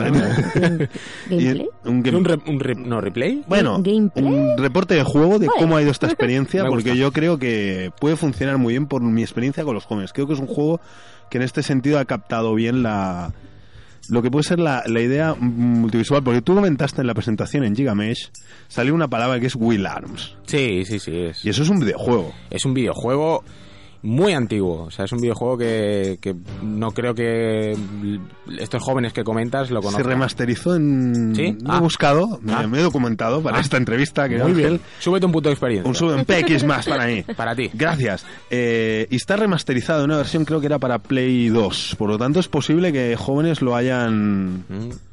No, era de Play 2 y la han remasterizado No, para... era, era de Play 1. era de Play 1 pues para la portátil de, de Play. Vale. O sea que está remasterizado con nuevos gráficos y tal. Sí, porque la verdad es que mm, si lo jugáramos hoy en día eh, Sería... es polígono puro, ¿eh? Pues estaría muy... Pero ese juego, ¿por qué bebe? O sea, ya estamos viendo que una de las influencias, de ahí venía que mi idea es que es que eh, Steam States es un juego de rol. ¿Cómo Ahora lo me voy a poner dicho? un poco postmoderno. Es postmoderno. Bebe de la Postmodernidad. posmodernidad. Bebe de, bebe de que la gente que lo ha creado ha visto ciertas series, ha jugado ciertos videojuegos, ha evolucionado un mundo mucho más visual. Aunque Ya. hay algunas cosas que parece que habían jugado y no lo habían jugado. no lo han jugado, Eso ahora lo veremos también. Hay cosas que no habéis jugado. Pero, ¿por qué Will Arms? O sea, hay esa influencia del videojuego, ¿no? Eh, sí, mucha gente hace hincapié en las referencias, ¿no? Will Arms creo que fue, al menos desde mi punto de vista, el, el germen fue cuando vi aquella int- intro, porque realmente eh, me impactó. O sea, tanto la música, que aparte tiene un toque muy Ennio Morricone, con, esa melodía silbido, que, vi que también además eh, había un personaje escalando un acantilado, que llevaba un revólver en su cinturón. No sé, todo esto acompañado con una serie de movimientos mágicos y, un golem por en medio. No sé, todo aquello me fascinó. Dije, esto llevado a la mesa de juego puede ser muy divertido. Y, aparte de eso, que en aquel momento tampoco conocíamos muchas otras cosas de- de- del género, con lo cual dijimos, venga, vamos a probarlo. Y de ahí, de ahí nace realmente la idea de vamos a hacer algo que tenga todas estas cosas que se lo voy a explicar a mi mesa de juego y me van a decir, pero ¿esto qué es? Pues Y- nos lo hemos inventado. Y, y en la presentación de Gigamesh, ahora que estamos con... Porque a la gente esto de las referencias le gusta porque así Sí. como Es que... como que te sitúa Como que clasifican, ¿no? Que, que a veces está bien para bien o para mal incluso, Sí. porque cada producto yo creo que tiene que vivir de, en, en su propio espacio medioambiental, digamos, ¿no? Sí. Casi me, ahora me pongo ecológico, ¿no? Pero ya me entenderán los oyentes. El tema es que tú dijiste, te preguntaron, bueno, señor Ricardo Ibáñez, Sí. mentor de, de roleros, allá donde los haya, él te comentó, dice, ¿y qué tiene de Deadlands este juego? Y tú dijiste, pues no sé, porque no, no hemos jugado a Deadlands. Sí. Entonces no sé lo que puede tener de Deadlands. La gente le va, a, le va a evocar Deadlands, por lo que yo conozco de Deadlands, sí que le puede evocar Deadlands, pero yo creo que es más por referencias cruzadas, Sí. Y, y aquí- primigenias de los dos, que no por referencia de un juego a otro, ¿no? Y Sí, y, y referencias accidentales también podría decir, porque el otro día me preguntó un chico eh, sobre las reglas de duelo, ¿no? de los duelos de revólver. Claro, eso es una cosa que nosotros llevamos utilizando con unas reglas nuestras, que para nosotros pues funcionan bien y es lo que nosotros utilizamos. Pero claro, son cosas avanzadas, no, no, no son cosas que sean necesarias porque lo puedes hacer con el sistema que ya viene. Y me dijeron, no, es que nosotros lo hacemos así. Y empecé a buscarlo y me di cuenta que el sistema que estaban utilizando esta gente era el sistema de Deadlands de toda la vida, de duelos. Eh, entonces, claro, de alguna forma accidental estábamos haciendo una cosa muy parecida, sin querer. Y, y claro, yo entiendo que haya gente que le vea que le vea similitudes, ¿no? Sobre todo por el tema del género, si hablamos de western. Claro, western, supongo que te viene eso. algo, algo hay, ¿no? Y pero sí que es verdad que, que en cuanto a esto mucha gente se hace una idea de eh, puede tener alguna referencia a Deadlands o al Far West, al viejo juego Far West. Yo creo que no se van a encontrar eso. No, Ma- digamos que se nutre de muchas otras fuentes, ¿no? no solamente eso. Y en el caso de Will Arms, que esto tampoco quiero que lleve a error a la gente que, que lo escuche, Will Arms tiene ese toque muy anime, ¿no? Eh, busca un poco, obviamente porque es un juego japonés. Eh, nosotros, en- al menos yo, no, no soy muy consumidor de, de anime, ¿no? Entonces, cuando se empezaron a hacer estas referencias fuera de, de lo que nosotros decíamos, que yo lo sigo diciendo, ¿eh? Pero eh, siempre hemos querido decir, eh, tanto Will Arms como podría decirte la serie Trigun, que también tiene, tiene ese género, ¿no? De brazos mecánicos y armas modificadas y tal, no es bien bien no, no es bien bien una referencia directa, o al menos intencionadamente no lo fue en su momento. ¿Vale? Pero bueno, hoy en día se, se, se menta. Y lo de Deadlands es otra de las cosas que también. Y nos va a seguir pasando, ¿eh? Porque jornadas a las que vamos, jornadas en las que nos lo preguntan. Deadlands los va a perseguir. Sí, sí, sí. sí. Eh, por, por otra parte, yo tuve el placer, pues yo digo el placer, un placer, aparte porque he podido ver un cuento mío publicado así en un libro bonito de una editorial y tal, de que Ángel me pidiera uno de los relatos que van en Historias de Ansalanz, que creo que es un... reco- una- bueno, creo no, lo sé, que narices creo, lo sé perfectamente, que es una antología de relatos alrededor del mundo de, de, de Steam States, de, que, que dan semillas para aventuras 200.000, porque Sí. aparte, a mí el primer encargo que me hizo Ángel fue, y lo que escribas tiene que servir que hayan semillas de partida. Exacto. Entonces se han creado los cuentos y Raquel lo sabe, y yo en casa diciendo, y que esto la gente le haga pensar que aquí puede haber no sé qué. Y Claro. uy, espera, yo voy a cambiar esto porque así. Entonces es un buen recaudo para ir a buscar semillas y, y más cosas de, de ambientación. Porque Sí, te, te da como mucho que- pensar, ¿no? Y dices, ah, pues es verdad, esto también podría A ser. mí me y tal. encantó eh, explorar el Strategic.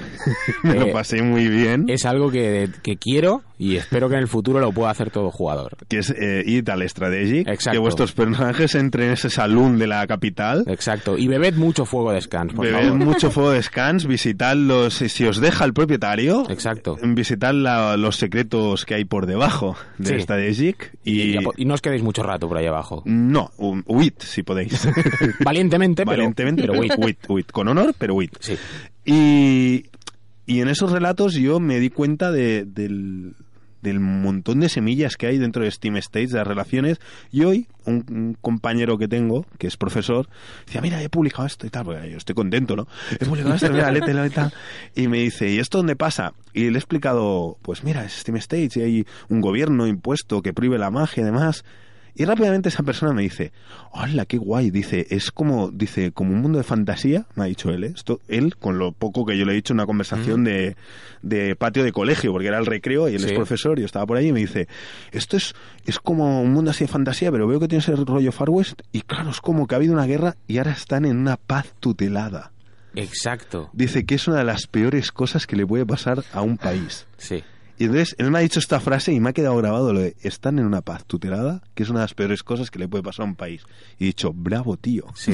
Además, e- es muy curioso que digas esto porque yo cuando, eh, bueno, aún estábamos en proceso de edición, eh, estaba haciendo un trabajo sobre las mecánicas del rol y a nivel social con una profesora de antropología de la Universidad de Barcelona y le, y le expliqué un poco de qué iba esto. Y cuando le expliqué qué es lo que había hecho el gobierno del Oculum y por cómo funcionaba ahora este mundo que ella desconoce por completo, obviamente, me dijo lo mismo. O sea, que la gente esta vive en una paz tutelada. Una paz tutelada. Y eso se me ha quedado grabado aquí. O sea, ahora lo has vuelto a repetir y ha sido ¡No! ¡No! ¡Oculum mal! ¡Oculum! Pero entonces tenemos ese, ese universo con esa paz tutelada, esa magia que está prohibida pero que se filtra en el día a día de todos los personajes y de lo- yo la magia la veo ahí Sí. con un pozo, ¿no? Ese, ese casi... Está mm, latente. Y a mí lo que me encantó, y por eso me fui a la capital, te lo digo, fue esa idea de que hay una gran capital corrupta como pocas. Y lo voy a decir aquí porque no lo dije la otra vez, que es que yo el relato, yo estaba viendo House of Cards en ese momento. Y entonces se me mezcló House of Cards y el mundo de Zenogaya. Hizo así. Y de, ahí y de ahí salió el relato de juguetes. De esa idea de un político corrupto, de gente que tira de los hilos, del débil, que es un pobre gnomo. Sí, pobre, que- pobre. que- pobre, pobre En muchos aspectos. en muchos aspectos, en casi todos los aspectos sí, bueno, de en él. todos los aspectos que se puede ser pobre, él es pobre. Él es pobre. Y de ahí sale un poco juguetes y me di cuenta que, que aunque yo había jugado una partida que era totalmente de, De aventura. de aventura, de acción, de tal, todo encajaba en el mismo universo. Eso quiere decir que se sostenía todo y que habíais hecho un trabajo muy bueno. Me, me di cuenta desarrollando la, el relato y ahora me falta pues escribir más relatos, pero con más jugadores, porque creo que esto tiene que la gente lo tiene que jugar. Tiene, tiene que haber. eh, De hecho, la, la idea de, de- de, mm, historias de Anselms era dar ese, ese filón precisamente. Y además, con personas, que eso sí, lo pedimos siempre. Que hubiéramos jugado, ¿eh? Exacto, que por lo menos. Conociéramos el, el que- que juego. por lo menos hubieran jugado. O sea, que, que en este caso yo creo que. se puede, se puede hacer una concesión. Es verdad que yo quería en mi juego meter una pezuñita con el Oculum y Ángel me castró muchísimo el a ver qué dices, que Cuidado. es cuidado con el Oculum. No sé, el Oculum no se puede hablar mucho de él porque son peor que la ley Mordaza. Eh, Sí, sí, sí. Ojo. Es que la ley Mordaza es- tenemos un reto en el vuelo Fénix, que es un día que nos intenten multar por la ley Mordaza. Es un reto. Él lo contra- intenta, yo le, el sistema. yo le censuro. Ah, Somos un poco rebeldes. y si decimos ley mordaza muchas veces, ¿qué pasa? Hombre, Como eso- Voldemort, ¿no? Sí, ¿no? Es como. eh, Bueno, vol- volviendo a juego, decíamos que habrán, que, que sí que habéis dicho que un poquito en línea de posible veremos aventuras publicadas, si hay, ¿no? Hay- O En- sea, hay... Hay, hay material muchísimo. material y, y, pues- y puedo decir que estamos ya trabajando en el siguiente. O sea, el- o sea, que va a haber. va a haber. Que la gente haga hucha. Va a haber porque va a haber. Entonces, lo siguiente, viendo éxitos como es la sociedad Pathfinder, que yo veo en las jornadas y demás, Ujú. ¿os habéis planteado exportar este modelo hacia el universo de vuestro juego? Un modelo de sociedad de juego establecida. ¿Os, os gustaría? Bueno, a ver, estamos lejos, ¿no? Igual de, de poder saber esto, pero ¿os gustaría? Eso, quizá no el modelo, el mismo exactamente de la sociedad, pero sí, sí que no, a nosotros nos, nos gustaría mucho que, que eso se llevara a cabo porque eh, se ha creado así el juego. Ha tenido siempre el apoyo de una comunidad pequeña, pero lo ha tenido. Entonces, el hecho de que consigamos que eso funcione, la verdad es que nos encantaría. Bueno, pues aquí oyentes, escuchantes, ya sabéis, ahí A leer, y a hacer jugar. presión en, a leed. Yo siempre digo al final del juego, leed, aprended y luchad. Me encanta. Fa- faltaría también jugad, ¿no? Que, pero, Es verdad, ponlo a partir de ahora. Bueno, pero para mí luchad y jugad Vale. en ciertas medidas puede ser lo mismo. Con otras armas. Con otras armas, pero... Entonces yo creo que, pues oye, que, que, que jueguen, que jueguen mucho. Y hay un foro, ¿no? El foro de Sí. Edge que ya se ha abierto en la página de la editorial. Y hay la gente que vaya introduciendo material y tal, porque de ahí puede ser el- el- la semilla, ¿no? Hacia una cosa de ese estilo, ¿no? De hecho, ahí hay gente que está colaborando en cosas, o sea, que están creando material eh, y herramientas para, para jugadores y que, que la verdad es que muy bien. Muy buena señal. Sí. Y para ver jugadores, a ver, jugadores, eh, ¿dónde os podrán ver presentando? Pues estáis pegando una tournée Sí. increíble. En Futurible, en, bueno, este fin de semana pasado futuro, habréis estado en la One Night de Critic en Barcelona con nuestros Sí. amigos Miguel, Sara, igual nosotros también estamos por ahí, o nos habréis visto por ahí. Ah, no os habréis. Ah. Ah. ¿Y qué más fechas tenéis sobre la mesa? Bueno, ahora de momento eh, lo que queda de mes, en principio no hay nada más a la vista, salvo alguna que otra librería que se ha puesto en contacto con nosotros, pero todavía no lo hemos cerrado, así que no sé. No lo dices. No. Clube- clubes del mundo, si os quieren ver por allí, os, que os con- ¿Que contacten, ¿no? Sí, O- no, no, o- Que se pongan en contacto con nosotros, que encantados, que tenemos todavía mucha cuerda y vapor. que y dar. vapor quedar. La, va- la vapeonza, ¿eh? De Exacto. Raquel. ¿Dónde la puede comprar la vapeonza? Pues yo, Raquel, te diría que fueras a la calle del Pertrecho. Vale. Acuérdate de esa calle. Be- be- Beltrecho. Pertrecho. Pertrecho. Vale. Solo diré que saber en juguetes de dónde se compró esa vapeonza es una semilla de partida. Sí, sí, sí. Es una semilla perfecta de partida. Ahora hay un, ese objeto en ese relato Sí, sí. y saber por qué ese objeto llega ahí da para... Bueno. Mm, Bueno. Bueno, yo lo he visto, ¿eh? Yo, yo, yo sé hasta dónde llega. Entonces yo creo que es, da juego. Este chico sabe mucho, ¿eh? Sobre este mundo. Sí, ni que hubiera No, hecho el, juego, ¿eh? No, no, no, no. Esto es mentira. Lo tengo aquí apuntado, ¿eh? Ah, es, es- ese libro que llevas ahí enorme. Sí, sí. No, esto que pone aquí Robin de Laos esto es mentira todo. Es ¿eh? mentira todo. Mentira, todo. Es mentira todo. En realidad tengo aquí todo lo que parece que sé. Eh, eh, la gente se eh, la gente se, se, no, se- dices tú no tengo un libro pues es que sí que lo tenéis el universo de Zenogaya Sí, sí, sí, realmente sí. hay un volumen Existe, sí, sí. que sí. tú lo, Que lo tú lo llevabas tienes. cuando hacías las... en las la- demos antes de que el juego demos. fuera Sí. publicado yo te recuerdo con un libro muy gordo Mm, Eso fue antes de que me hiciera la lesión en la espalda y por Vale, eso... entonces pasaste a la tablet Sí. ¿no? Sí, sí, sí. De ahí ya decidimos cambiar. Pero no, eh, o sea, existe, no, no es el santo grial. Es decir, ese... no yo lo he visto o sea doy fe lo, lo he visto Existe, existe. Ahora, de ahí van a salir, o espero que salgan muchas cosas, porque hay... Es que hay muchísimas cosas que no hemos podido, o que por circunstancias no hemos podido explicar o, o decir, y, y sabemos que, que- que van a dar mucho, mucho juego. Pues a ver si salen. Sí, sí. De hecho, ahora ya están empezando a llegarnos los primeros feedbacks Uy. de la gente que ha jugado a, la- a las arenas del cristal azul.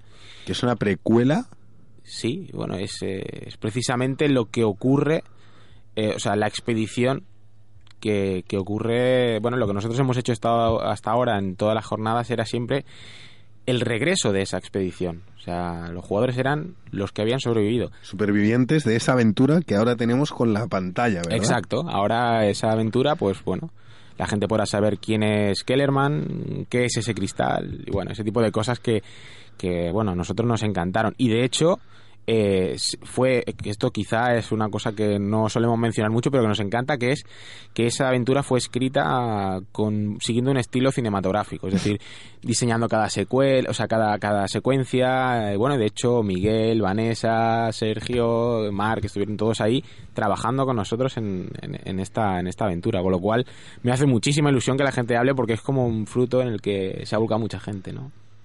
Todos compañeros de Critic, en Critic ha habido un feedback muy importante, ¿no? De playtesting y de, y de- muchísimo. es nuestra, siempre lo decimos, es nuestra segunda casa, el Club Critic. Hemos, empezamos a hacer allí los primeros test. Eh, ellos también han trabajado mucho en el playtest y nos han criticado muchas cosas. Critic. criticado muchas cosas. Yo tengo una anécdota, se puede contar, ¿no? Una anécdota de Miguel, aunque no está. Depende. Ordenando una cronología Sí. de eventos de que, Sí, que sí, está, sí. está en el Sudó sangre. y ay por Dios, y esto no me cuadra y tal. Yo lo recuerdo porque era un día que yo quería quedar con ellos para esa partida de Misbor que dicen por radio que nunca dirijo, que es verdad, aún no Es dirige, verdad, ¿eh? aún no la dirige. Vale, vale. Siguen esperando. Como vaya a las One Night me a decir, "Oye, tío, dirige." Sí, es, la parti- es esa partida que hemos jugado antes de empezar. Sí, sí, Ah, sí, sí, vale, esa, esa. vale. Pues, pues el, el un día no pudimos jugar porque me dijo, me va a explotar la cabeza porque estoy ordenando una cronología para Ángel De miles de años. de miles de años, dice, y yo ya no sé dónde estoy, me decía. No sé si estoy en 1500 antes de no sé qué, o en el 2000 de Cristo, o... Sí, sí. Y le dije, pues bueno, Miguel, pues hoy no jugamos, tranquilo, porque te No veo. Te veo un te poco veo agobiado. un poco agobiado. Pero pobrete lo, lo- eh, o sea que ha habido un- una un- una puesta en común con muchas mentes Sí. que han ayudado a que el juego estuviera como está ahora, ¿no? Sí, sí, sí. De hecho, hay, hay mucha gente que ha trabajado, no solamente a, a nivel de concepto, porque, claro, obviamente, el concepto ha ido evolucionando desde. No sé, en las entrañas mecánicas, ¿no? También. Sí, sí, eh, incluso en, en eso, porque ya digo que ha habido muchas rondas de playtest y como te he comentado antes, fue antes del programa, yo seguiría todavía cambiando cosas, pero claro, llega un Esto- momento. Hay que, hay que hacer stop. Todos los creativos que pasan por el vuelo del Fénix nos Bueno. acaban diciendo lo mismo. Dice, Sí. es que yo acabé la novela y me enviaron las galeradas y fue la presentación y yo seguía pensando que faltaba una escena, que Sí. aquello lo cambiaría. O sea, que, que realmente se plantan porque dicen, bueno, me planto porque hay que publicar. O sea, Sí, sí, tengo sí. que fisicalizar esto y tengo un editor que me dice, va. Pues y si no, tal. nunca Pero acabaría. hay muchos, No. todos, todos los que pasan por aquí que crean cosas, dices, es que no acabaría nunca. O sea, estaría volviendo, retocando, ahora me sale otro hilo que explorar. Pero si es que esto le pasaba al propio discito al, al- al profesor, a Tolkien. Si es que cuántas versiones tenía de lo mismo, Mm. cuántas veces le da vueltas. Y yo creo que aún se hubiera vuelto a. Si estuviera vivo, yo creo que iría haciendo reediciones del Señor de los Anillos, Sí. corregidas, cortadas, no sé qué, ahora aquí, ahora meto allí, esto ahora no me gusta, espérate que. Y esto pasa cuando estás en ese. en un sitio que te encanta y te fascina, que es tu elemento ahí creativo, y estás ahí, entonces para ti es normal que todo eso se vaya reconstruyendo, ¿no? Sí, y haya cambios y cosas que dices, mira, pues esto quizá funcionaría mejor si le cambiara esto y tal, pero luego lo, lo pones, a, nosotros nos pasó, ¿eh? Luego llevamos, por ejemplo, el temas de, de reglas. Esto es, esto es una pasada, esto va a funcionar muy bien. Y luego, claro, en mi mente era perfecto, en mi mente funcionaba genial, pero luego lo llevaba a la mesa de juego y era un fracaso. Y, y entonces decía, "Uf, esto, esto no funciona. Y otra vez, borrar y volver a empezar. ¿Cuántas horas al día las has podido llegar a dedicar a, a todo esto? Pues mira, esto lo escribí... Por re- poner en valor el, el- las horas creativas, ¿no? Que traen esto. Bueno, es que esto es muy difícil de horas, cuantificar. ¿no? ¿eh? Si hay alguien, bueno, vosotros habéis hablado con gente que escribe rol y tal, es que es incontables horas, o sea, incontables horas. Y cuentas playtest, viajes. eh, o- si, si hablara, si aquí estuviera Mark estaría diciendo, y las horas que hemos hablado por teléfono. Y bueno, habría muchas, muchas cosas, ¿no? Pero ¿Tú te has visto a ti mismo en el autobús buscando un trozo de papel donde apuntar algo como un desesperado? sí, sí, sí, sí, sí. Y de hecho. es eh, que esto no es una escena que se repite también entre todos y, los creativos. y de hecho, ahora que lo mencionas, cuando regresamos de Bilbao, de, de la Rock and Roll, que por Rock cierto fueron geniales y, y recomiendo a todo el mundo que si puede se apunte. Un abrazo al norte. Un abrazo. Eh, volviendo en el avión, mm, se nos encendió una bombilla de esto es genial. Esto tiene que quedar en papel y no teníamos nada para apuntar. Todo estaba facturado y eran, Mark, tengo el billete. Pues ¡Servilleta! Sí, no, no, te- el billete del avión. En plan, "Ah, pues yo tengo un lápiz, eh, venga. Y empezamos a escribir ahí hasta que, mm, por favor, suban la mesa que vamos a aterrizar. Mierda. Pero, pero sí, eh, de ahí salió una cosa, no puedo hablar, pero Vale. muy, muy interesante. Muy jugosa, ¿no? Sí. Bueno, pues ya hemos visto que, que para mí Steam Stage también decía que era esta multiplataforma. ¿Veremos algo más que no sea rol de Steam Stage? ¿Se encarta un juego de mesa? ¿Se encarta un juego de cartas? Yo lo veo, ¿eh? Cosas de este estilo. Ronda por tu mente Ismael ve perversa. muchas cosas. lo ve todo. Es un visionario, es un visionario. No, a Si ver, tuviera dinero para invertir Me arruinaría. Quiero decir. me haría rico. Me haría rico. No, a ver, sí. eh, todo lo que lo que comentas se nos ha pasado por la cabeza y yo es que a veces peco de eso, ¿no? De decir, mira, me encantaría hacer esto y lo otro y guau, pero yo mismo me tengo que poner freno y decir, no, a ver, esto hay tantas cosas que, que, que tienes que hacer primero que, que vamos a, a hacerlo progresivamente y, y lo mejor posible, es decir, paso a paso y todo bien probado. No sé, yo sé que esto a veces me, me, hace ir más lento, pero sí, mi idea es que, por ejemplo, nosotros jugábamos a un juego que era un juego de combate entre criaturas, esto te hablo de ahora pues 15 años, que era de criaturas de Cenogaya, del mundo de Cenogaya, y esto pues se quedó en un cajón y quizá algún día pues vea la luz, vea la luz o no, o se siga en el cajón o o, o se transforme, sí. o crezca. O, sí, o, o, salga del cajón y me coma. No, no sé. todo puede ser, todo puede ser. Bueno, y para ir acabando esta visita de Ángel y de Steam States y que alguna cosita haremos con Steam States, ¿eh? Yo Steam States algún premio, alguna cosa daremos. Ahora tenemos a Sherlock, pero intermedio de Sherlock, porque yo ahora tanto hablar de Sherlock y, y después con lo que nos vendrá Holmesiano en el programa, uh -huh. yo mmm, falta un Sherlock Holmes en el mundo de Steam States. Tenemos que crear un Sherlock Holmes, un Sherlock Holmes que viva en, en Ansaland. Sí, sí. Además, seguramente sería de New Big Hall. De New, de New Big Hall, de la capital, ¿no? Exacto. Sí, sí. Viviría. Sí, sí, se me está ocurriendo. ¿eh? Una aventura ya. Una aventura. Sí, sí, sí. No sería elfo, ¿eh? No sé, no. Igual incluso gnomo, ¿eh? Incluso. Uy, ¿Tú tienes fijación Tiene con los mucha gnomos? ¿Qué me pasa con los gnomos? ¿Estoy haciéndolo bien? No, podría cambiar de, de raza. Mm. Bueno, si no, todo se puede solucionar. Pero nosotros siempre, antes de que se nos vayan los invitados, nos gusta compartir aquello que nos hace culturalmente dispersos. Y siempre preguntamos, ¿qué libro, qué película y qué juego no se pueden perder nuestros oyentes? Es la pregunta que siempre hacemos a los invitados. Eso es una pregunta muy difícil. Difícil. Porque cualquiera que esté en este lado seguramente será un freak. Como... Por eso te hemos invitado. sí, no, claro, claro. Por eso estás en el mundo del Fénix, querido. Por eso estoy sentado aquí. Vale, pues eso significa que me es muy difícil escoger una película, eh, me es muy difícil escoger un juego y... ¿Qué más me has dicho? Y un libro. Y una un libro. novela o... Eh... Pues eh, la verdad es que es complicado, ¿eh? Como película, a ver, podría decirte una que he visto hace poco. Es algo bastante bizarro. Eh, nos, nos, gusta, nos, nos gusta. gusta. Ya, sí, empiezas bien. Eh, sí, se llama Repo, de Genetic. Le hemos visto. Obra de arte. Obra de arte. ¿Ves? No era muy fría. Genial, genial. Ah, vale, vale, bueno, es que normalmente la menciono y no, no he visto eso nunca. For love, Eh, es, no time. Es, es que, hasta, hasta la canta, ¿no ves? Sí, sí, es que no, puedes ver ese elenco en el escenario y dices, no puede ser, es Paris Hilton. Paris Hilton. No puede ser, pues sí, es. Yo llegué a esa, a esa peli porque el prota es, es Giles de Buffy, ¿Sí? como soy un freak de Buffy que me muero, digo, que a ver qué ha hecho este Anthony Stigma. Uy, ha hecho un musical, un Raquel, musical, ¿lo ver? Me, me gustan los musicales. Oh, es un musical bifarro, perfecto para mí. Me moló. Eh, bueno, aparte yo lo sé, tú eres un, un tío de Sitches, con lo cual sí, sí, este, sí, esta sí, película se presta a ser una peli de Sitches. Sí, sí, sí, sí. Ah, Está entonces... en, es brigadón, es brigadón. Sí, sí, sí, brigadón. to totalmente. Pues esa sería, yo creo, lo digo porque la he visto hace poco y me, no me esperaba que me dejara esa huella en plan a ritmo, en plan a muchas cosas de guion, eh, bueno, genera, incluso la ambientación. Eh, es que es, es, algo que, no sé, me, me... Da para una partida de rol todo da. Con Garla System. Garla System patrocina esta sección. esta sección. No, realmente creo que, que, como ambientación tiene un poco de cyberpunk por medio que dices ese tema de que eh, la, la, genética se mete por medio de lo que piensa la gente no sé creo que muy interesante la verdad y, y el alquilar mmm, órganos, órganos, que órganos eso es, eso es, muy fuerte y si no puedes pagar pues oye te lo vienen a buscar claro. te lo embargan sí, sí y ya sí. está es que es muy realista en realidad sí ¿eh? sí sí en realidad sí una crítica social sí sí sí como libro pues como libro es que claro, ahí sí que me lo pones complicado, ¿eh? Porque yo soy un gran amante de Tolkien y... Dilo, el señor de los...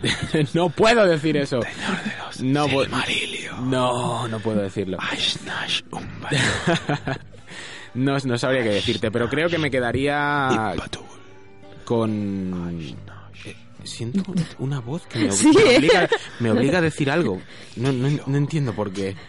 No, creo que un libro con el que he disfrutado mucho últimamente y que, y que creo que para mí son un referente importante y que también han dejado su huella en, en Zenobaya y, y en Steam Stage, por supuesto, es eh, Frank Herbert y su obra Dune. Dune. Oh.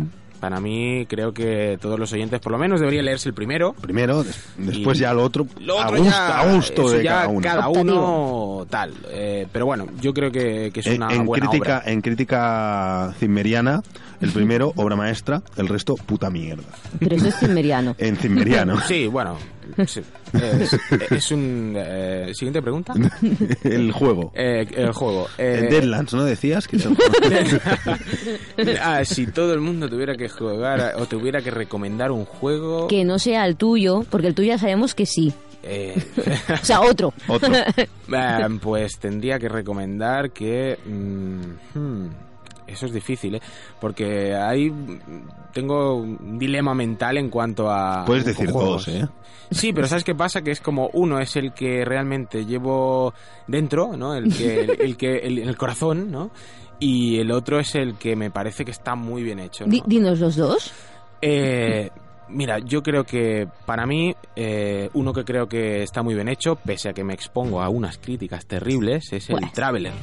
¿Vale? Para mí es un juego que, que está bien hecho, obviamente teniendo en cuenta el contexto, ¿eh? Aquí hay que ser pro- proces- procesual en todo, es decir, el procesualismo del contexto. Pues eso.